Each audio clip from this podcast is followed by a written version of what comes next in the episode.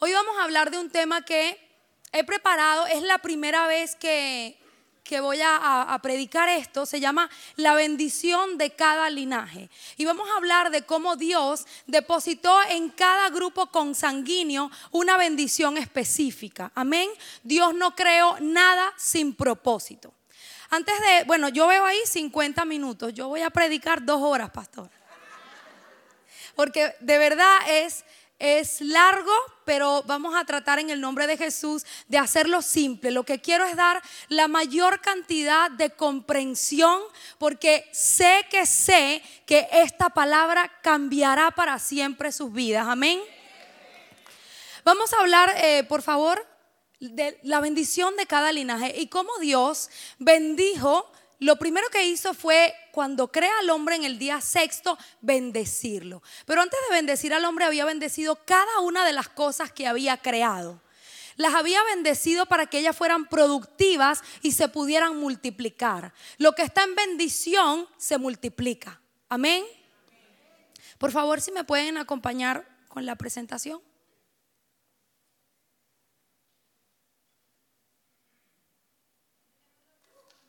Gracias.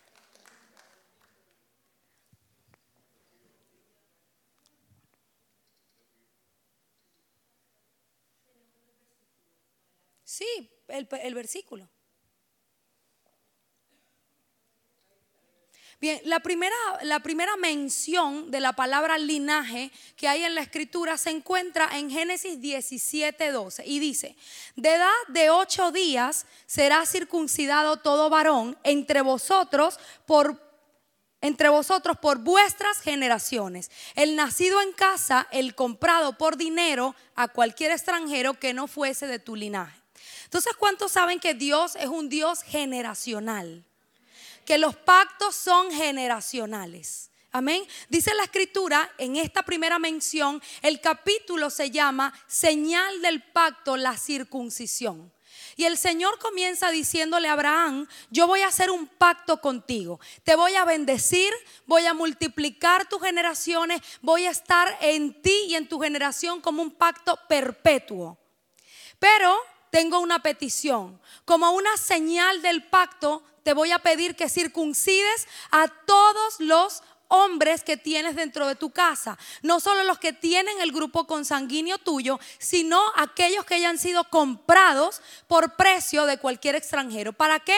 Para que entraran dentro de la bendición de la casa de Abraham. Porque por no ser parte de su linaje no iban a tener bendición. Entonces el Señor le dice cómo hacerlo y le da una instrucción. El siguiente verso, por favor.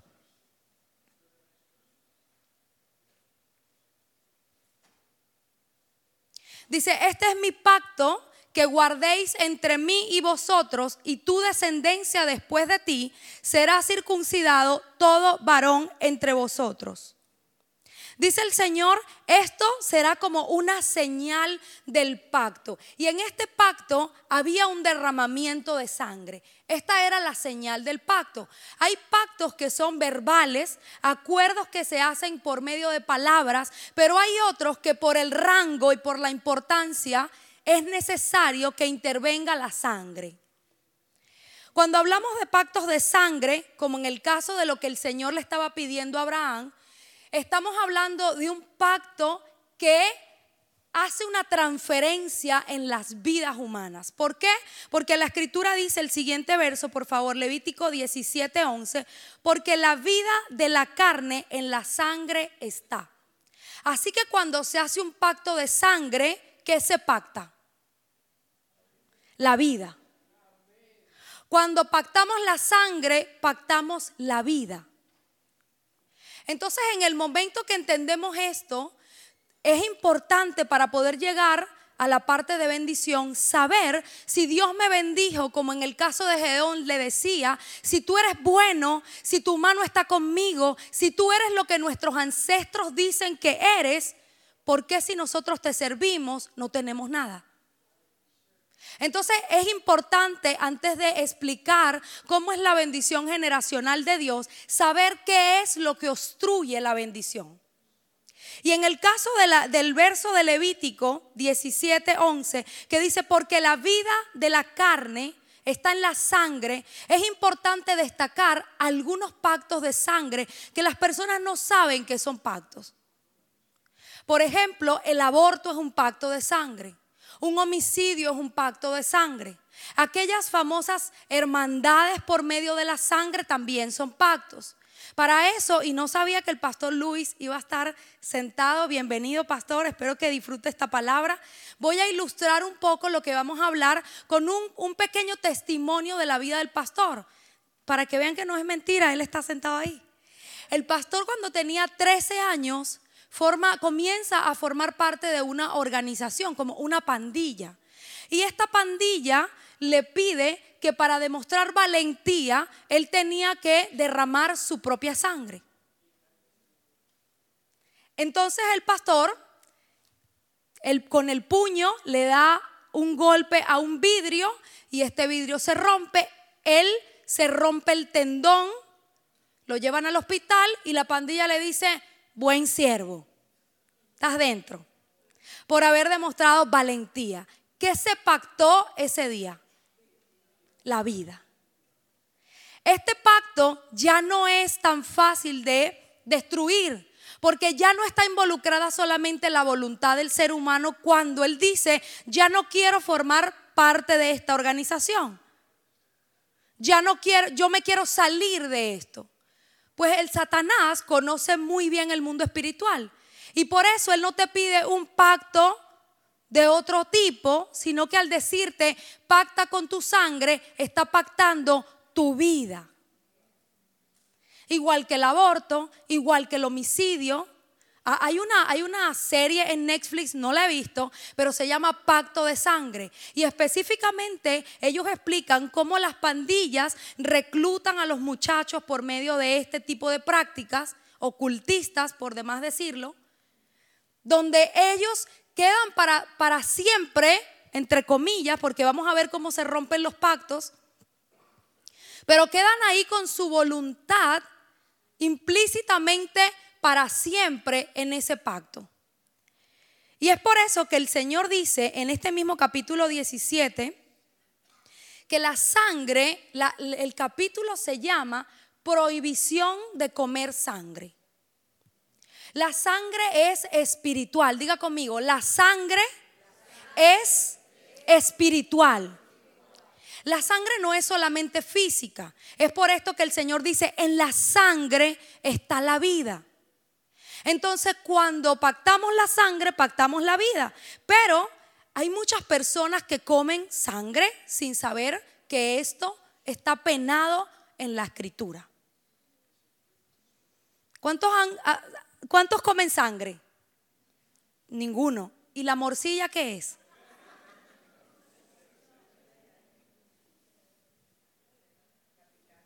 Bajen a la pastora de ahí. La morcilla es sangre. Y mucha gente dice que, bueno, pastora, pero eso es levítico allá en el Antiguo Testamento. El Señor dice, nadie juzgue por comida, por bebida en el Nuevo Testamento. cuando vamos a hablar de algún fundamento del Antiguo Testamento, tenemos que encontrarlo en el Nuevo para saber si tiene o no validez. Hebreos 15 dice lo siguiente. En el concilio de Jerusalén estaban ancianos, apóstoles, estaba Pedro, Pablo, Bernabé, algunos otros ancianos y algunos de la secta de los fariseos. Así dice la escritura literal. Entonces ellos estaban disputando porque los fariseos decían que había que circuncidarse todavía. Estamos hablando de ya después del derramamiento de Pentecostés. Y ellos estaban disputando si era necesario o no seguir los lineamientos del judaísmo. Pedro hace referencia a que él había visto cómo Dios había derramado sobre los gentiles el Espíritu sin hacer ninguna diferencia con los judíos, sin que ellos tuvieran que cumplir ningunos ritos. Y Pablo y Bernabé también contaban aquellas maravillas que habían visto al Espíritu Santo hacer en medio de los gentiles. Así que entonces, en medio de esta discusión, ellos acuerdan en el concilio de Jerusalén que solamente tres cosas eran necesarias de todo el Antiguo Testamento. Y dicen, es necesario que se abstengan de la fornicación, de lo que está sacrificado a los ídolos y de la sangre. Hebreos 15. Entonces esto, por supuesto, que trae a Levítico a nuestra vida ahora mismo. Y es una práctica ocultista comer sangre. Cualquier práctica que lleve implícita la sangre es una práctica que va a pactar el alma. Y el Señor, mientras yo estaba preparando este material, Él me hablaba de los brujos, cómo ellos preparan bebedizos que tienen sangre y todas estas cosas, no solamente las pandillas, los brujos también preparan sus, sus conjuros sus prácticas ocultistas utilizando animales y utilizando derramamiento de sangre. Todo esto es realmente intencional por parte del enemigo. Gálatas 1:27. Voy a abrir mi agüita aquí un momento.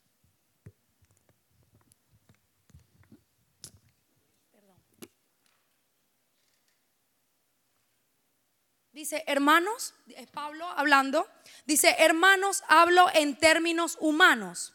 Un pacto, aunque sea de hombre, una vez ratificado, nadie lo invalida ni le añade. Fíjense que Pablo está diciendo que está hablando en términos humanos, no está hablando en términos espirituales, pero aún en términos humanos, él dice un pacto una vez ratificado, nadie lo puede invalidar, no se le puede añadir.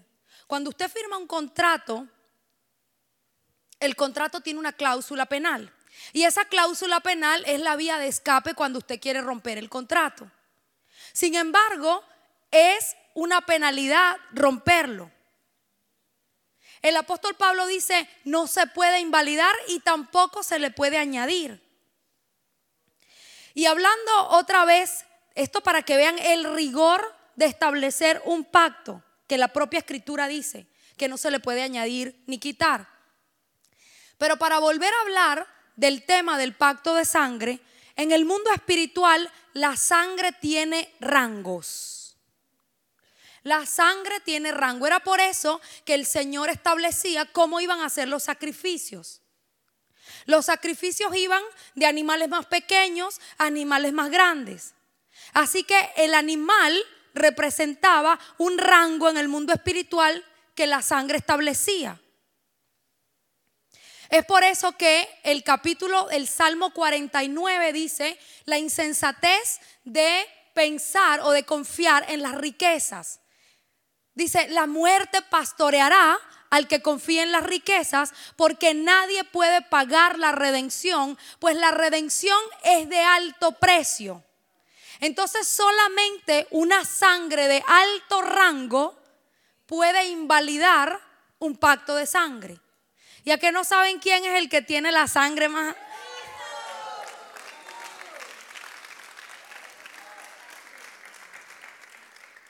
Saben, cuando estábamos en la alabanza, yo estaba ahí adorando y de repente veo una corona de espina. Y esto para, para alguien que lee la escritura es algo normal.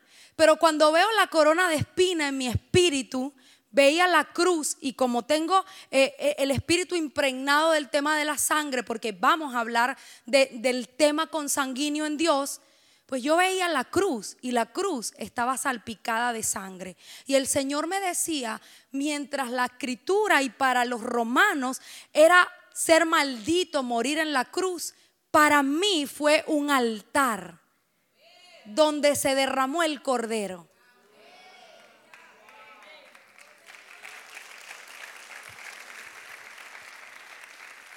La cruz es un altar. Está rociada sobre la cruz la sangre. Cada vez que usted peca y yo pecamos, la sangre habla. Porque la escritura dice que la sangre no muere. En el Antiguo Testamento, el Señor le pregunta a Caín, ¿dónde está tu hermano Abel? Pues su sangre clama. Su sangre está clamando. Y cuando usted y yo oramos redención, la sangre de Cristo dice, yo pagué. yo pagué. Amén, yo pagué. Diga conmigo, Cristo me redimió por medio de su sangre.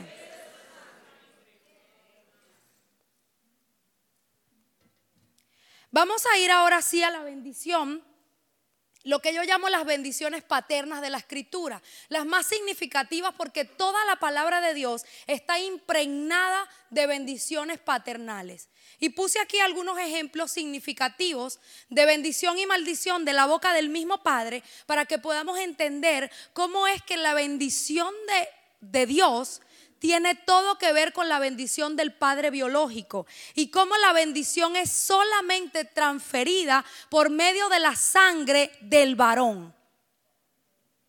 La mamá no transfiere la bendición, la transfiere el papá. Por eso es que la mayoría de las veces los pactos de sangre en tribus africanas o este tipo de cosas que llaman pactos de hermandades son entre hombres. Porque cuando el hombre pactaba la sangre, pactaba toda la generación. Como el Señor le dice a Abraham, yo voy a hacer un pacto contigo y con tus generaciones perpetuamente. Entonces vemos Génesis 1 del 27 al 28.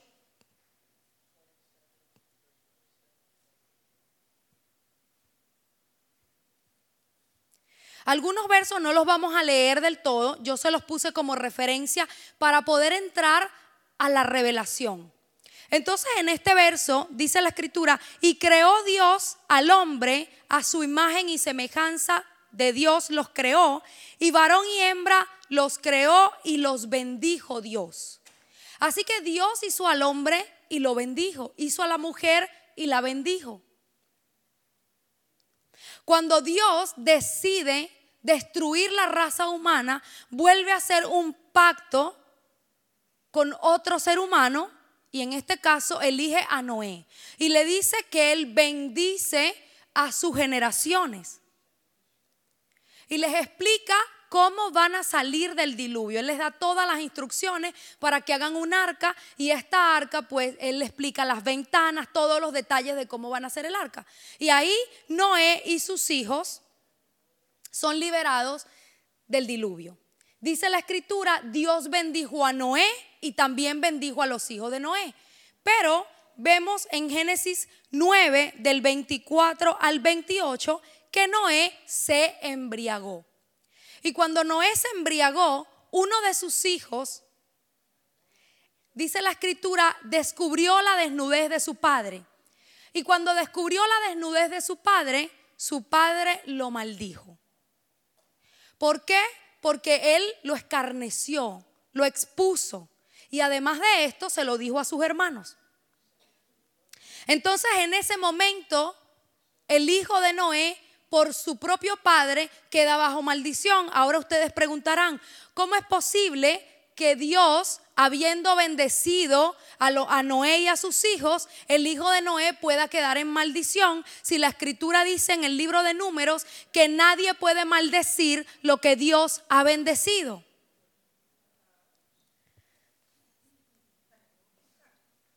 ¿Qué le parece? Es cierto, nadie puede maldecir lo que Dios ha bendecido. El único que se puede maldecir a sí mismo es el hombre a sí mismo, con su transgresión. La figura paterna, como, hemos hablado en otros momentos, es la autoridad del linaje, es la que transfiere la bendición, pero también ella tiene en la boca la autoridad dada por Dios de maldecir o de bendecir. Así que Noé, haciendo uso de su autoridad, sintiéndose ofendido por este hijo, pues lo maldijo. Y del linaje de su hermano, al hermano voy a leer la bendición que le dio a su hermano. Dice, maldito sea Canaán, siervo de siervos de sus hermanos. Mas dijo Dios, bendito por Jehová mi Dios, sea Zen y sea Canaán su siervo engrandezca Dios a Jafet y habite en tiendas de Sem. Y sea Canaán su siervo. Básicamente lo bendice al primogénito y dice que Cam será esclavo de su hermano. De la tribu de Zen o del linaje de Zen viene Abraham y Cristo, a quien su padre bendijo. Y de la tribu de Can vienen todos los problemas. Qué casualidad, ¿no? El nombre Sem, que es el primogénito de Noé, significa fama y prosperidad. Vemos también a Isaac bendiciendo a Jacob. Génesis 27, del 27 al 29.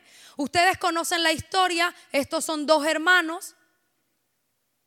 Su padre bendice a Jacob por engaño de su hijo, quien se hizo pasar por el hermano, poniéndose un atuendo velludo, porque así era la piel de su hermano, y el padre lo bendijo. Veamos lo que dice el verso. Y le dijo Isaac, su padre, acércate ahora y bésame, hijo mío. Y Jacob se acercó y le besó. Y olió Isaac el olor de sus vestidos y le dijo, diciendo, mira el olor de mi hijo como el olor del campo que Jehová ha bendecido. Dios pues te dé del rocío del cielo y de las grosuras de la tierra y abundancia de trigo y de mosto. Sirvante pueblos y naciones se inclinen a ti. Sé señor de tus hermanos y se inclinen ante ti los hijos de tu madre. Maldito el que te maldiga y bendito los que te bendigan. Y cuando salió de la presencia de su padre llegó su hermano. Y su hermano, al darse cuenta, le dice a, su, su papá Isaac, ¿no te ha quedado bendición para mí?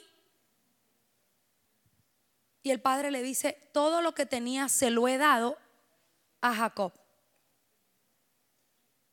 Fíjense que la bendición es algo que se da verbalmente. Es una impartición por medio de las palabras. Y Jacob es bendecido por su padre de esta manera.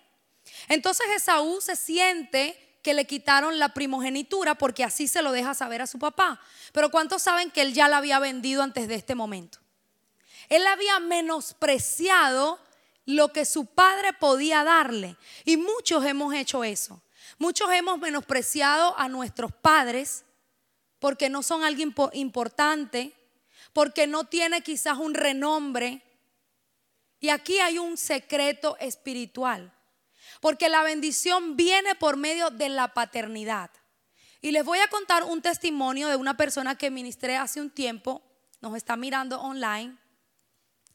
Ella, su padre era alcalde de la ciudad de Medellín, un hombre de ojos azules, de, de buen parecer, y ella era de piel morena. Su padre tenía varios hijos, eran hijos de padre y madre, y él llegaba muchas veces bajo los efectos del alcohol a golpear a su mamá.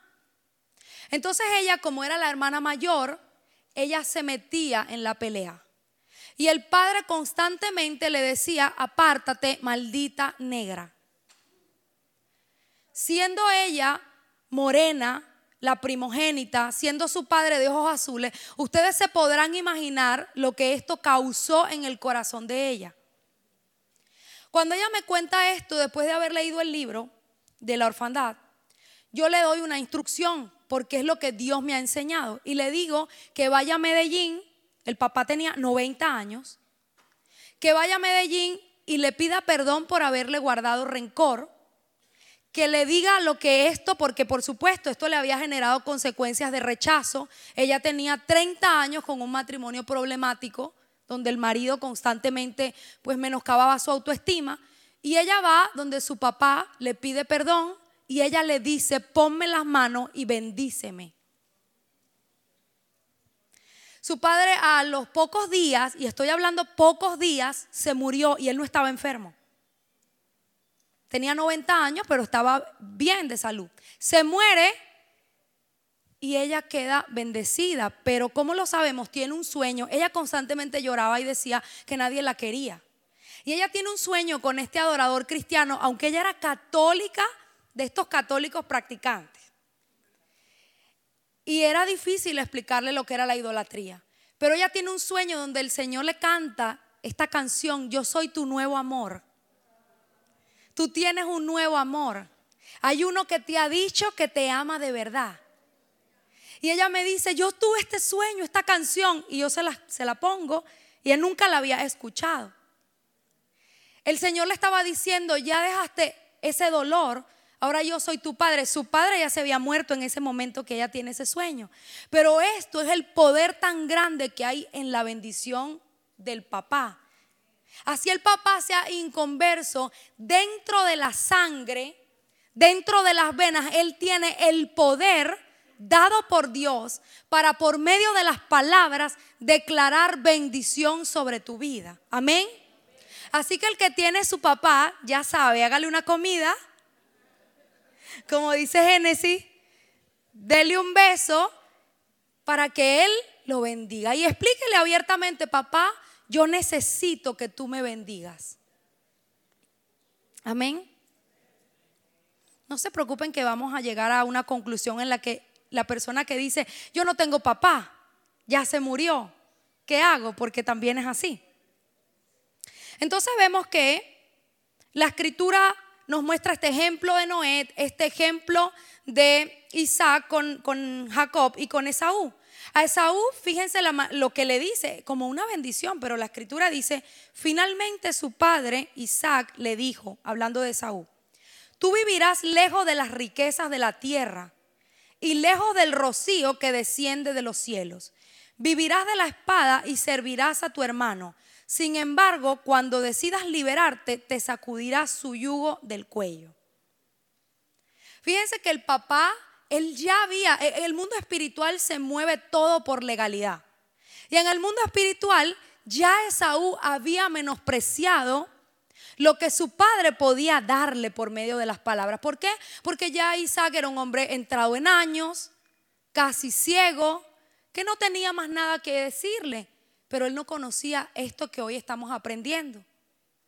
Su padre le declara exactamente lo que pasaría en su vida. Y la vida de Jacob fue bendecida por medio de las palabras de su padre. Génesis 49 del 1 al 27, no lo vamos a leer, se los voy a explicar, usted lo puede leer en su casa. Es todo el capítulo que Jacob a las doce tribus de Israel, a cada uno como padre antes de morir, declara. La, la, bendición más significativa se la da a José. Pero quiero contarles lo que dice el primer verso. Dice que Rubén, siendo la fuerza, su vigor, su primogénito, no heredaría la primogenitura. Porque Rubén había tenido intimidad con una de las concubinas de su padre. Y al tener intimidad había descubierto, había violentado el lecho de su padre. Y cuando Jacob va a entregar las bendiciones a cada uno de ellos, les dice, Rubén, lo que yo tenía para ti, no te lo voy a dar. Luego viene Simeón y Leví, y él les dice, armas de iniquidad son Simeón y Leví. Mi consejo y mi alma nunca esté con ustedes. ¿Por qué? porque ellos habían vengado por medio de la sangre a su hermana Lea, quien había sido deshonrada y ellos habían tomado venganza. Entonces Jacob le dice armas de iniquidad. Dina, perdón. Es verdad, profeta. Dina había sido deshonrada y sus dos hermanos fueron a vengarse bajo engaño. Y Jacob le dice, armas de iniquidad son ustedes. Tampoco la bendición estará con ustedes. Y así continúa uno por uno. A Judá le establece la bendición de donde viene Cristo, declarando todo lo que pasaría con el Cordero. Y a José le da la porción, la doble porción, que en este caso la primogenitura de Rubén se la dan a José. Y todos conocemos la historia de José. Todo esto viene, eh, el capítulo 1, Jacob les dice, yo les voy a decir lo que va a acontecer. Les voy a decir lo que va a acontecer porque tal como el Padre lo dijo, así se va a cumplir.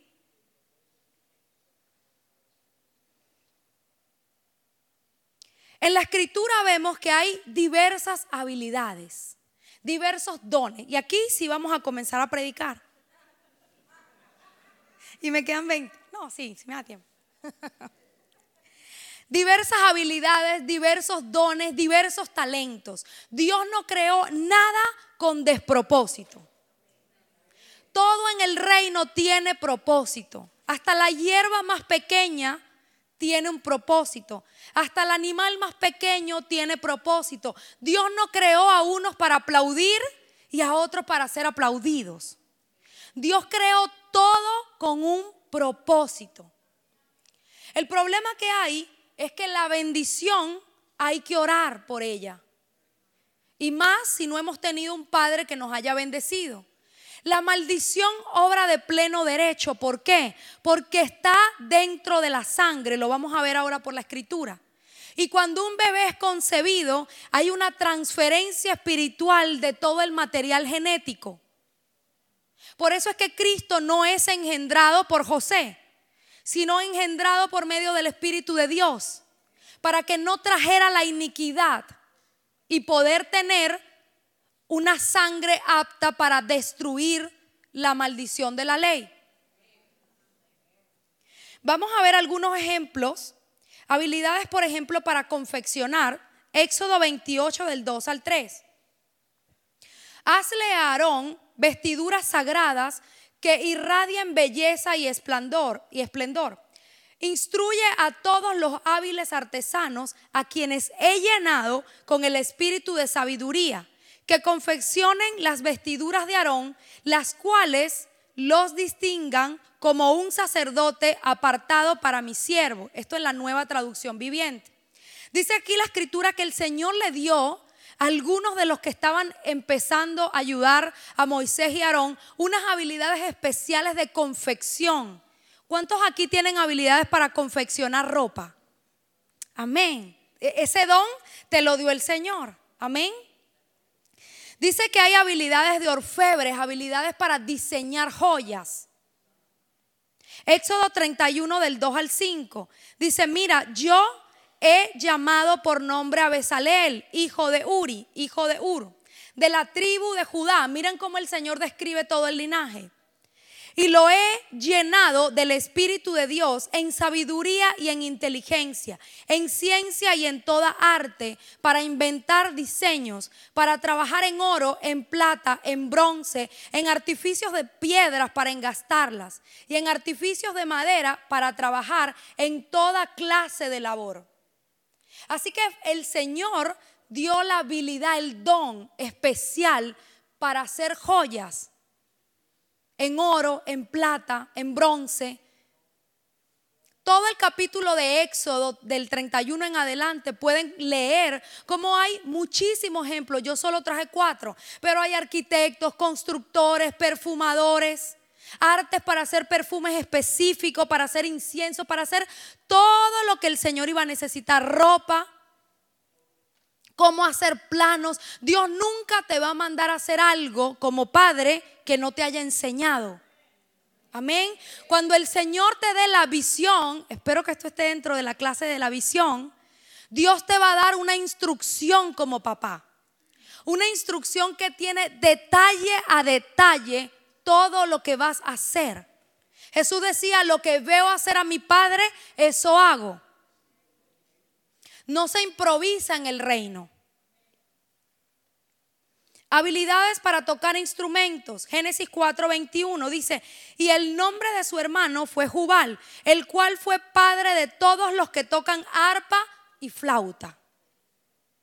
Los adoradores, no sé dónde se fueron. El don se los dio el Señor. Habilidades literarias, científicas y de interpretación. Daniel 1.17.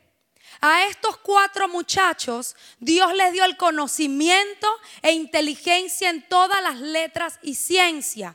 Y Daniel tuvo entendimiento en toda visión y sueños.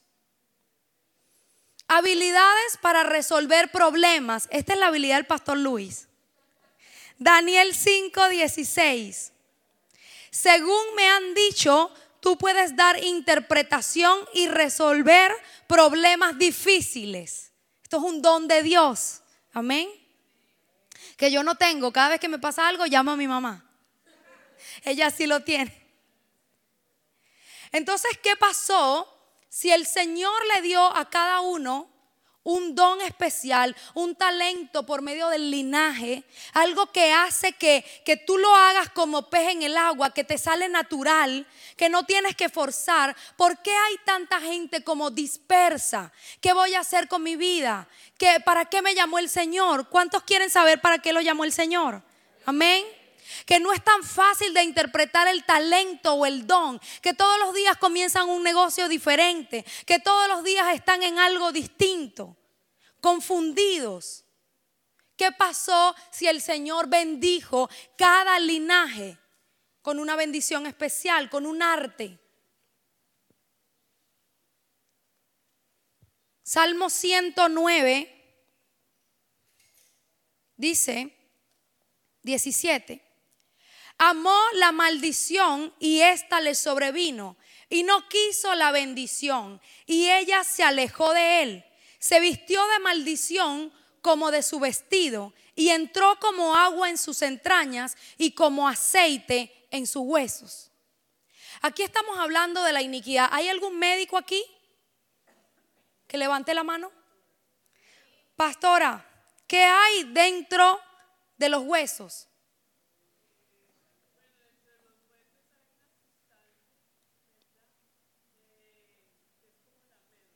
Es la médula, es un aceite, ¿cierto? Es un aceite que está dentro de los huesos, que se llama la médula, ¿sí? Donde está todo el material genético del ser humano.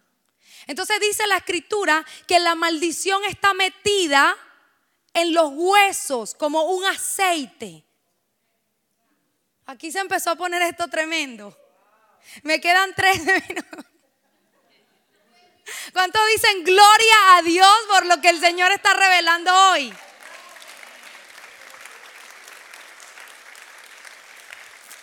Amén. Entonces dice la escritura que la maldición está metida entre los huesos, como una inclinación, porque esto es lo que mueve el ser humano.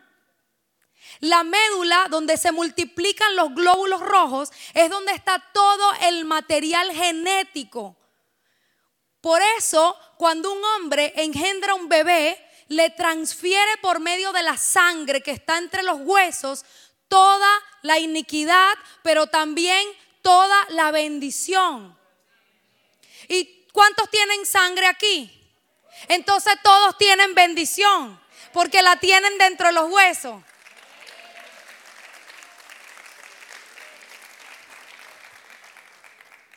Hebreos 4, 12. Porque la palabra de Dios es viva y eficaz y más cortante que toda espada, de dos filos y penetra hasta partir el alma y el espíritu, las coyunturas y los tuétanos y discierne los pensamientos y las intenciones del corazón. Hay oraciones que se hacen con el alma. Hay oraciones que se hacen con la mente. Pero el Señor quiere que tú le hables a lo que está dentro de los tuétanos. Aleluya.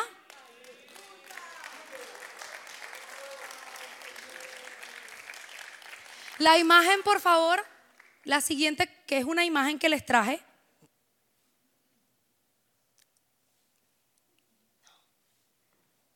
A ver.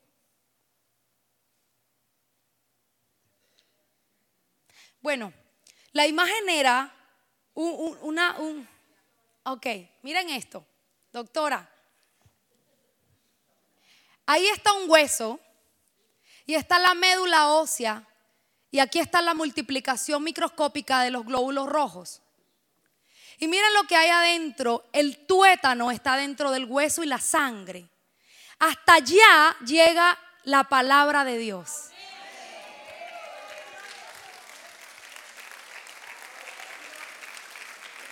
¿Para qué? Para partir. Diga conmigo, partir. Desligar la maldición. Amén. Cuando vamos a hablar de redención, y no y, obviamente no podía traer toda la revelación de lo que son los huesos, pero los invito a que estudien los huesos en la escritura. Los huesos no son cualquier cosa, los huesos son también proféticos. Es por eso que David, cuando di- dice, hablando de la iniquidad en el Salmo 32, él dice, cuando callé se envejecieron mis huesos, dije yo, confesaré mi iniquidad.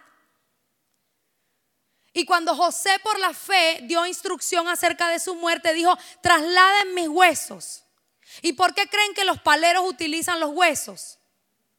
Porque los huesos tienen el material genético y espiritual también. ¿Alguien sabe aquí qué son los paleros? ¿Han, estado algunos en la palería? Levante la mano. Hoy vas a ser libre de todos esos pactos en el nombre de Cristo Jesús. Amén. Entonces, ¿por qué se utilizan los huesos? Porque los huesos tienen el material genético y espiritual, ambos. Es un líquido entre los huesos, pero también es algo espiritual. Los huesos están impregnados de la persona. Y cuando vemos en Ezequiel 37, eso no está dentro del material, el Señor dice, profetiza, y lo vimos el pastor Luis y yo en un desayuno que hizo el pastor Rudy Gracias para pastores, y él decía, y la escritura lo dice, primero profetiza a los huesos y después al espíritu. Y él explicaba y decía, no hay legalidad para profetizar al espíritu si primero no se oró por los huesos. Y hay, hay una comprensión profética dentro de esta enseñanza. Porque cuando usted va a orar, usted tiene que dirigir su oración. Renunciar a eso que está entre los huesos. Amén.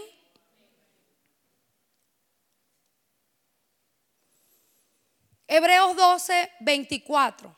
Hoy van a amar más a Jesús de lo que lo amaban antes de entrar aquí.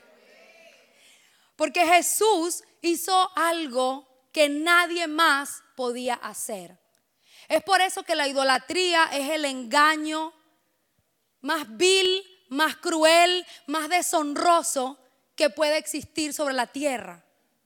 Porque el único que puede romper la iniquidad es Jesús. La única sangre apta, ustedes saben cuando Apocalipsis dice que Juan lloraba y decía, no hay nadie digno, ¿quién es digno? Jesús es digno. Amén. Dice a Jesús, el mediador del nuevo pacto, y la sangre rociada que habla mejor que la de Abel. Amén. Entonces, mientras usted y yo estamos aquí hoy hablando la palabra, la sangre del cordero está en el trono diciendo, yo pagué. Amén. Yo pagué. Yo pagué. Yo pagué. Cristo vino a redimirnos de la maldición de la ley, pero también de la maldición de todo pacto hecho por ignorancia. De todo pacto bajo engaño, porque el diablo es un mentiroso. Y Él lleva a las personas a hacer prácticas espirituales que parezcan de hermanos, que parezcan buenas, pero son demoníacas. Y para eso es la sangre de Cristo, para deshacer las obras del diablo. Amén. Hebreos 9, 22. Y casi todo es purificado según la ley con sangre. Sin derramamiento de sangre no se hace remisión. ¿Remisión de qué? De pecados. Por eso es que el enemigo copia los diseños de Dios. Por eso es que él utiliza la sangre dentro de sus prácticas ocultistas. Porque sin derramamiento de sangre no hay remisión de pecados. Por eso es que usted oye, y si alguno aquí viene por primera vez, por eso es que usted oye el evangélico gritar, la sangre de Cristo tiene poder. Amén. ¿Por qué lo dice con tal convicción? Porque la sangre es espiritual. Y si la sangre de Abel, que era un hombre como usted y como yo, clama aún, imagínese lo que clama la sangre de Cristo. Amén. ¿Y por qué dice casi todo es, purificado? Casi todo, ¿por qué casi todo? Porque la escritura dice en ese mismo capítulo, Hebreos 15, que hablamos del concilio de Jerusalén, que Pedro dice, el corazón es purificado por medio de la fe. Amén. Entonces el corazón se purifica por medio de creer. Pero el pecado se purifica por medio de la sangre. Amén. Hebreos 9, del 12 al 14.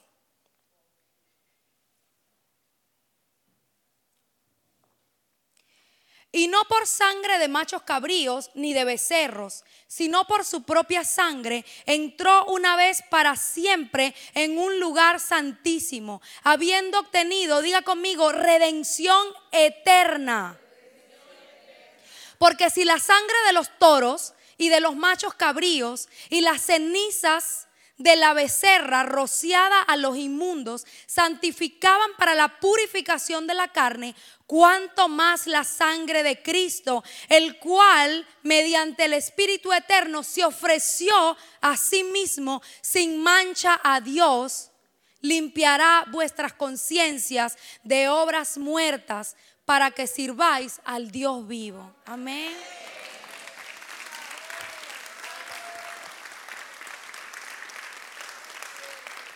Aleluya. Porque Cristo te redime de las obras muertas, de todas aquellas cosas que hiciste sin conciencia del mundo espiritual.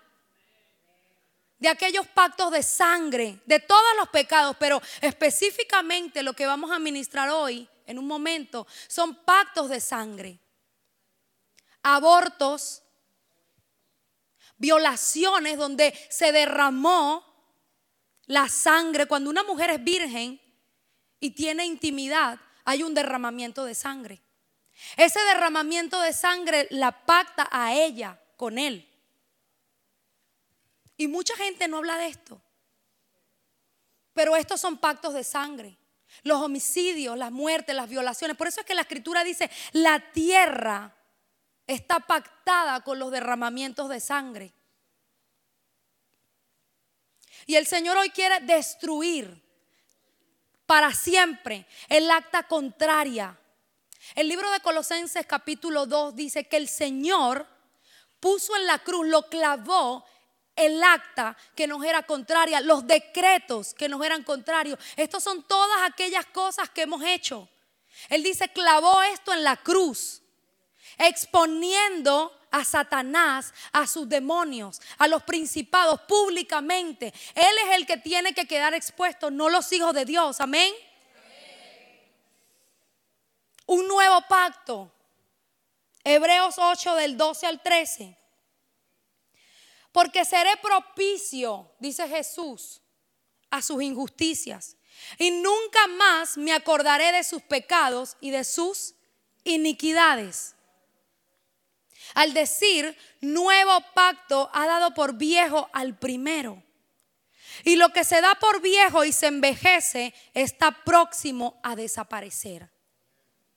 Amén. Entonces cuando leíamos el libro de Gálatas, el apóstol Pablo diciendo que los pactos no se podían romper ni añadir, pues por el rango de la sangre de Cristo, según este verso, dice que sí se pueden. Porque entonces Él dice, yo voy a hacer un nuevo pacto dando por viejo todo lo que pasó antes, incluyendo la ley. Amén. Ahora sí, ¿quién bendice al ser humano? ¿Quién bendice? Algunos estamos como Esaú cuando le preguntó a su padre, ¿No te quedó bendición para mí? Nadie me ha puesto nunca las manos. Mi padre nunca me bendijo. No conocí a mi padre. Le voy a contar un testimonio rápido. Ya ustedes conocen mi historia y, todos la saben. Cuando yo volví a ver a mi papá, yo le escribí una carta. Y en la carta decía que yo lo amaba y lo perdonaba y todo eso. Cuando yo me convertí al Señor y pasaron ya unos años, conocí una profeta. Ella no, obviamente no conocía mi historia, porque yo no predicaba ni nada. Y ella me dijo, tuve un sueño contigo. En el sueño tu padre leía una carta y tú se la habías escrito. Y él abrazaba la carta con lágrimas en los ojos y decía, lo que la bendición que no me diste a mí, dásela a ella. Amén. Y esto, parte de todo lo que esto hizo en mí, es lo que yo voy a impartir sobre ustedes hoy. ¿Saben por qué? Mi papá escribió 47 libros para el derecho venezolano. Y cuando la iniquidad en mí se rompió, los dones que él tenía vinieron a mí. La capacidad que él tenía de escribir, de comprender las letras, vino a mí. Y yo hoy oro para que todos ustedes reciban todo lo que hay en el linaje de bendición de cada uno de sus padres biológicos. Amén.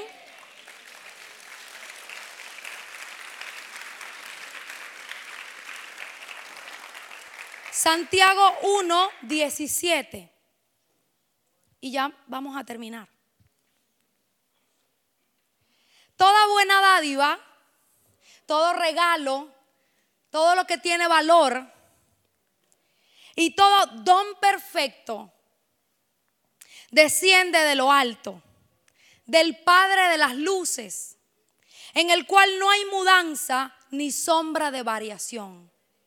Amén. Dios como papá te da dones perfectos. Tú no tienes que imitar a nadie. Porque la gracia de Dios es multiforme. Cada uno es diferente al otro. Dice la escritura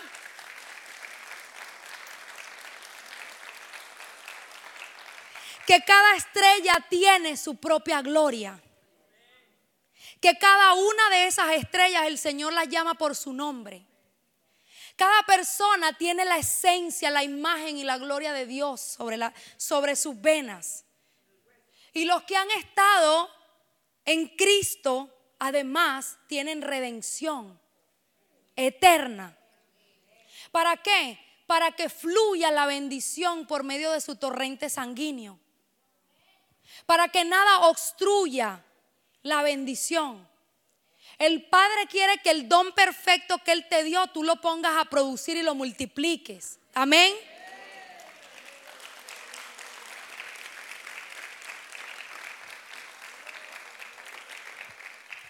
Que no andes buscando en la gente lo que otros hacen.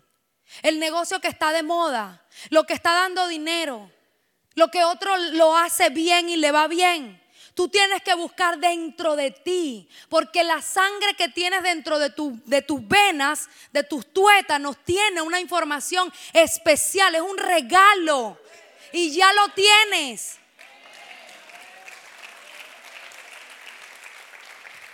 Y el Señor lo llama un don perfecto. No es algo defectuoso. Dios no da regalos defectuosos. No lo compró en Dollar. Es un regalo precioso que brilla y que nadie lo hace como lo haces tú. Nadie es como tú y ese es tu poder.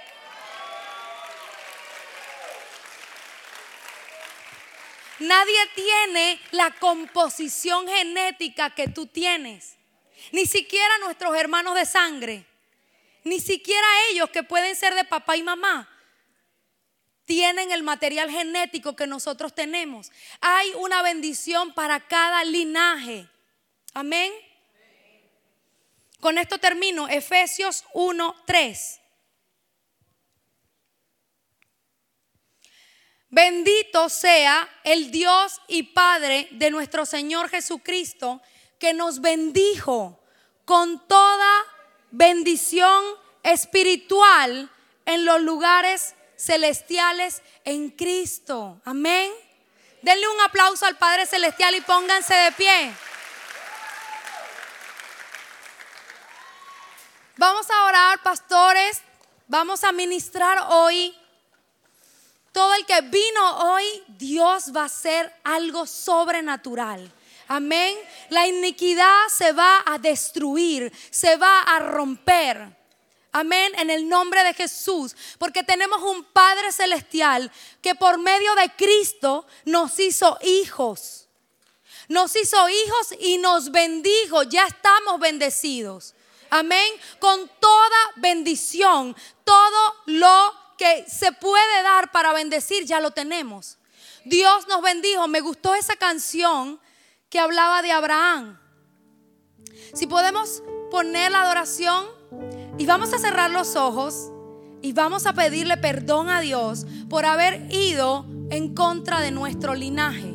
Ahí faltó un verso, Proverbios 20:20, dice, el que maldice a su padre, se le apaga la lámpara en oscuridad tenebrosa. Así que tengan cuidado, maldecir igual es con la boca, de la misma manera que bendecimos. Si usted maldice a su padre, maldice lo que tiene dentro de los tuétanos. Así que hoy vamos a pedir perdón por renegar de nuestro Padre. Porque Él nos engendró. Porque la bendición viene por medio de Él y después del Padre Celestial. El que le tocó, bendígalo. Así que hoy vamos a pedirle perdón a Dios por haber renegado de la familia de donde venimos. Porque en la soberanía de Dios a Él le plació ponernos en esa familia. Y Él sabe lo que hace. Dios siempre tiene un plan. Amén. Gracias Señor. Gracias.